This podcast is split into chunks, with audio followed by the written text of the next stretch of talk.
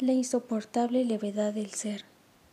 Esta es una extraordinaria historia de amor, o sea, de celos, traiciones, muerte y también de las debilidades y paradojas de la vida cotidiana de dos parejas cuyos destinos se entrelazan irremediablemente.